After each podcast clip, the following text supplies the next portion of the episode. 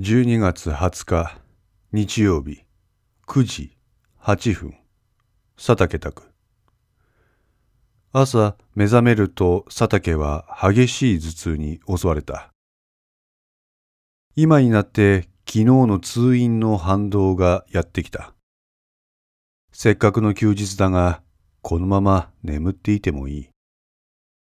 休日ゆえデートと行きたいところだがあいにく今は相手がいない。この年になって地方都市での独身生活というものは結構答える。周囲はほとんど皆結婚しているし、来やすく誘うわけにもいかない。それに、これといった要件もないし、娯楽もない。昔は特に用事もなく気の合う連中が集まってドライブに出かけたり、街へ飲みに繰り出したりしていたが、不思議なもので、年齢を重ねると友人を誘い出すのに大義名分が必要になってくる。結婚し子供がいるような家庭ならば、なおさらのことだ。佐竹は昼過ぎまで再び寝ようとした。目をつぶったが、なかなか眠りにつけない。追い打ちをかけるように自分の脳がいろいろなことを勝手に考え始め出した。24時間後には1週間が始まってしまう。有限な時間は自分にとって有益に使わなければ損だ。惰性で生活していては現状からの変化は望めない。先日、後輩である服部の結婚式に参加していて、自分がそう思ったことを思い出した。どういった変化を望むのか。仕事のスキルアップか、それとも結婚か。しばらく考えたがこの二つしか頭に浮かばない。そんな自分に落胆したが、これが自分だと割り切った。どちらも望むところだが、仕事において佐竹は順調だ。金沢銀行に入行して14年。現在、駅前支店の支店長代理になっている。別に猛烈に仕事に取り組んできたわけではなく、資格試験を積極にパスしてきたわけでもない。ただ単に、この金融機関の仕事が自分に合っていた。結果、今日がある。特に野心を持ち合わせていない佐竹には、これ以上仕事に求めることはない。となると、結婚か。しかし正直結婚願望はない。それをすることで何が幸せなのかわからない。昨日の結婚式で新郎の服部が新婦を一生守っていくと言っていたが、そのような全責任を請け負う気持ちを女性に対して持ったことがない。不確かなものを婚姻届という契約と不要という義務で形式上確かなものにする。そういったことでしか結婚の意味を汲み取ることができない佐竹には、それは将来の人生設計の担保にすらならないと考えていた。いや、ないな。次から次へと自問自答してしまうこのような状態では眠りにつくことなどできない。寝ることを諦めた佐竹は体を起こして洗面所に向かった。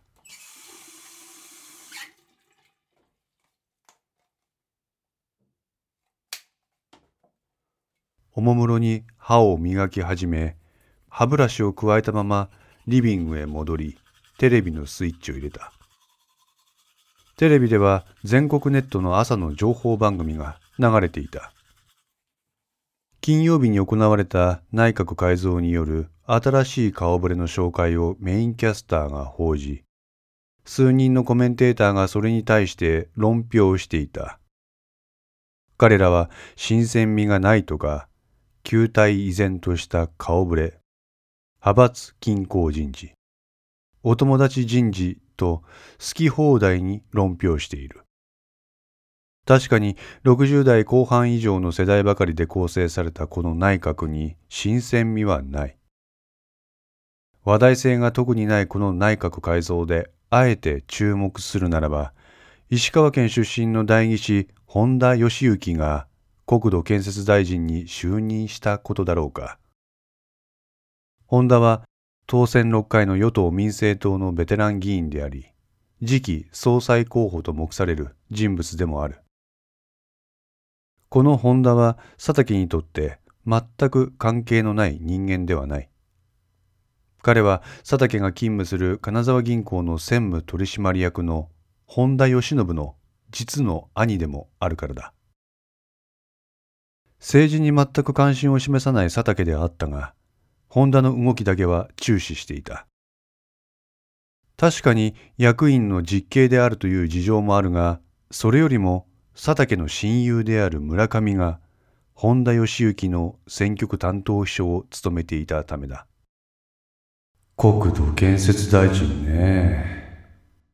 国会議員の本田義行と金沢銀行の本田義信は、金沢の総合建設業マルホン建設株式会社の創業者である本田善五郎の息子である。マルホン建設は公共事業を主とした建設土木工事を生りとしている。5年前より政府は財政再建路線の立場を取り、公共事業の見直しを図っている。この政策の影響をもろに受けたのは建設業界だった。契約金額は減少し、受注量も激減した。今までに財務状況が悪化し、数々の会社が倒産した。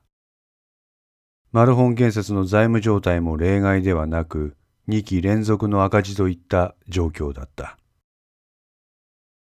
その中で突然この日本全体を不況の波が襲った。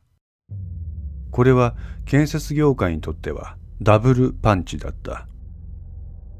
今までにないスピードで会社の倒産が続いた。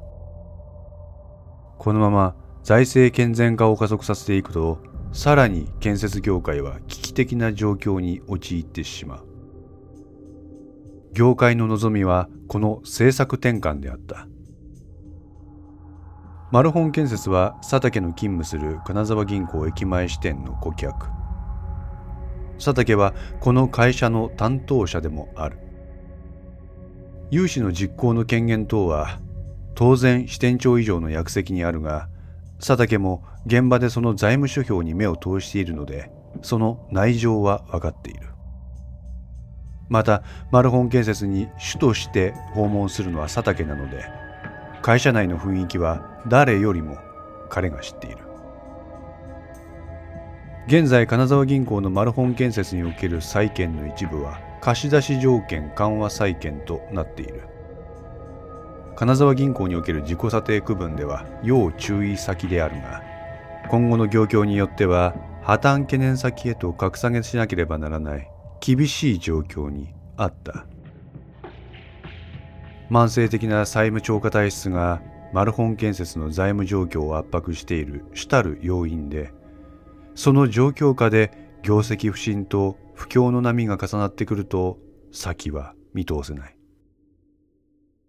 今回の新内閣においては従来の財政再建化路線を一旦中止し積極的に財政出動して公共事業を行うことで景気浮揚を図るという政策転換を唱えていた。この流れの中でマルホン建設の創業者の息子が公共事業の総元締めである国土建設大臣に就任したことは意味深いことだった。これでマルホン建設に仕事が流れるチャンスが出てきたか。再び洗面所に戻って洗顔をする。真冬の冷たい水道水は佐竹の顔面を引き締めた。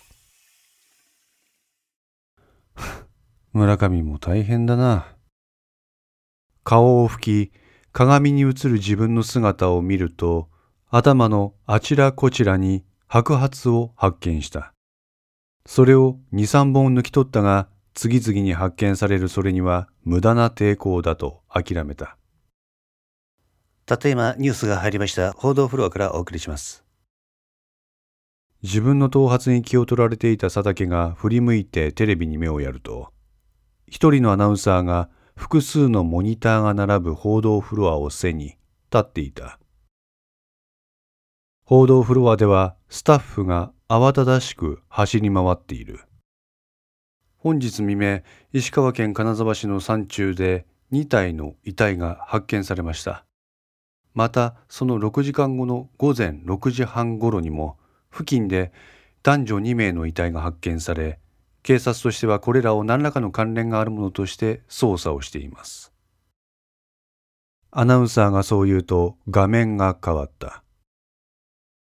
鑑識と思われる捜査員が暗闇の中、小屋の周辺でフラッシュを焚いて撮影する姿や、指紋を採取する様子、鑑識同士が話す映像が流れた。アナウンサーはその映像を補うように原稿を読む。本日未明、付近住民の通報から石川県金沢市の北東部にある野子山山中の小屋から男性2名と思われる遺体が発見されました。遺体には数多くの傷が確認されており、警察は2名の身元を調べると同時に彼らが何らかの事件に巻き込まれたものとして捜査をしています。また、それから6時間後の午前6時半ごろ、初めに遺体が発見された小屋から車で10分ほど先にある展望台に男女が倒れているとの付近を通りかかった人からの通報により新たに2体の遺体が発見されました。警察では初めに発見された遺体とその後発見された遺体の損傷状況が似ていることからその関連についても捜査本部を設置して捜査をしています。映像は一旦終了し報道フロアのアナウンサーの画面に切り替わった。追加の原稿が画面の外のスタッフからアナウンサーの手元に手渡される、えー、警察ではこの事件に関して本日10時から記者会見をするとのことです。本日金沢市の山中で起きた事件に関して10時から記者会見を行う予定です。以上ニュースを報道フロアからお伝えしました。画面が先ほどの情報番組に変わる。はい、ありがとうございました。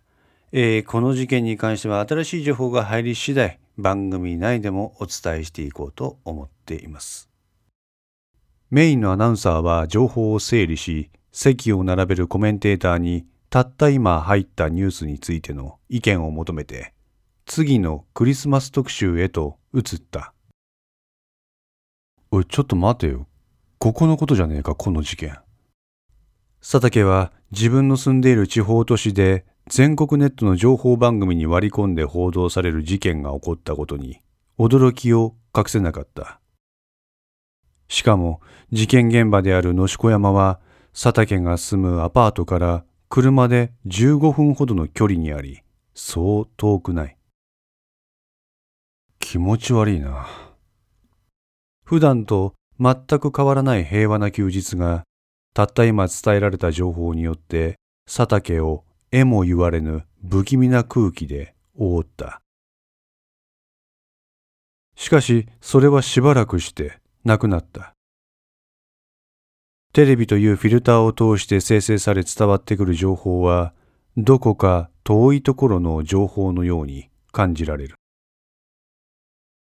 情報が一方的であるためだろうか。確かに身近で起こった事件であるという認識はあるが、実感が湧かない。佐竹はいつもの休日と同じくトーストとコーヒーを用意した。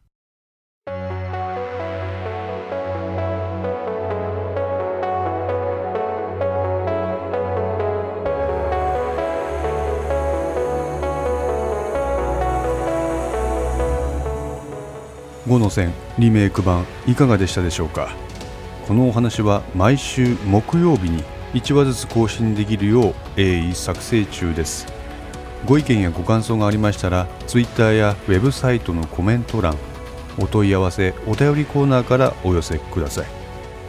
皆様の声は私にとって非常に励みになりますのでぜひともよろしくお願いいたします。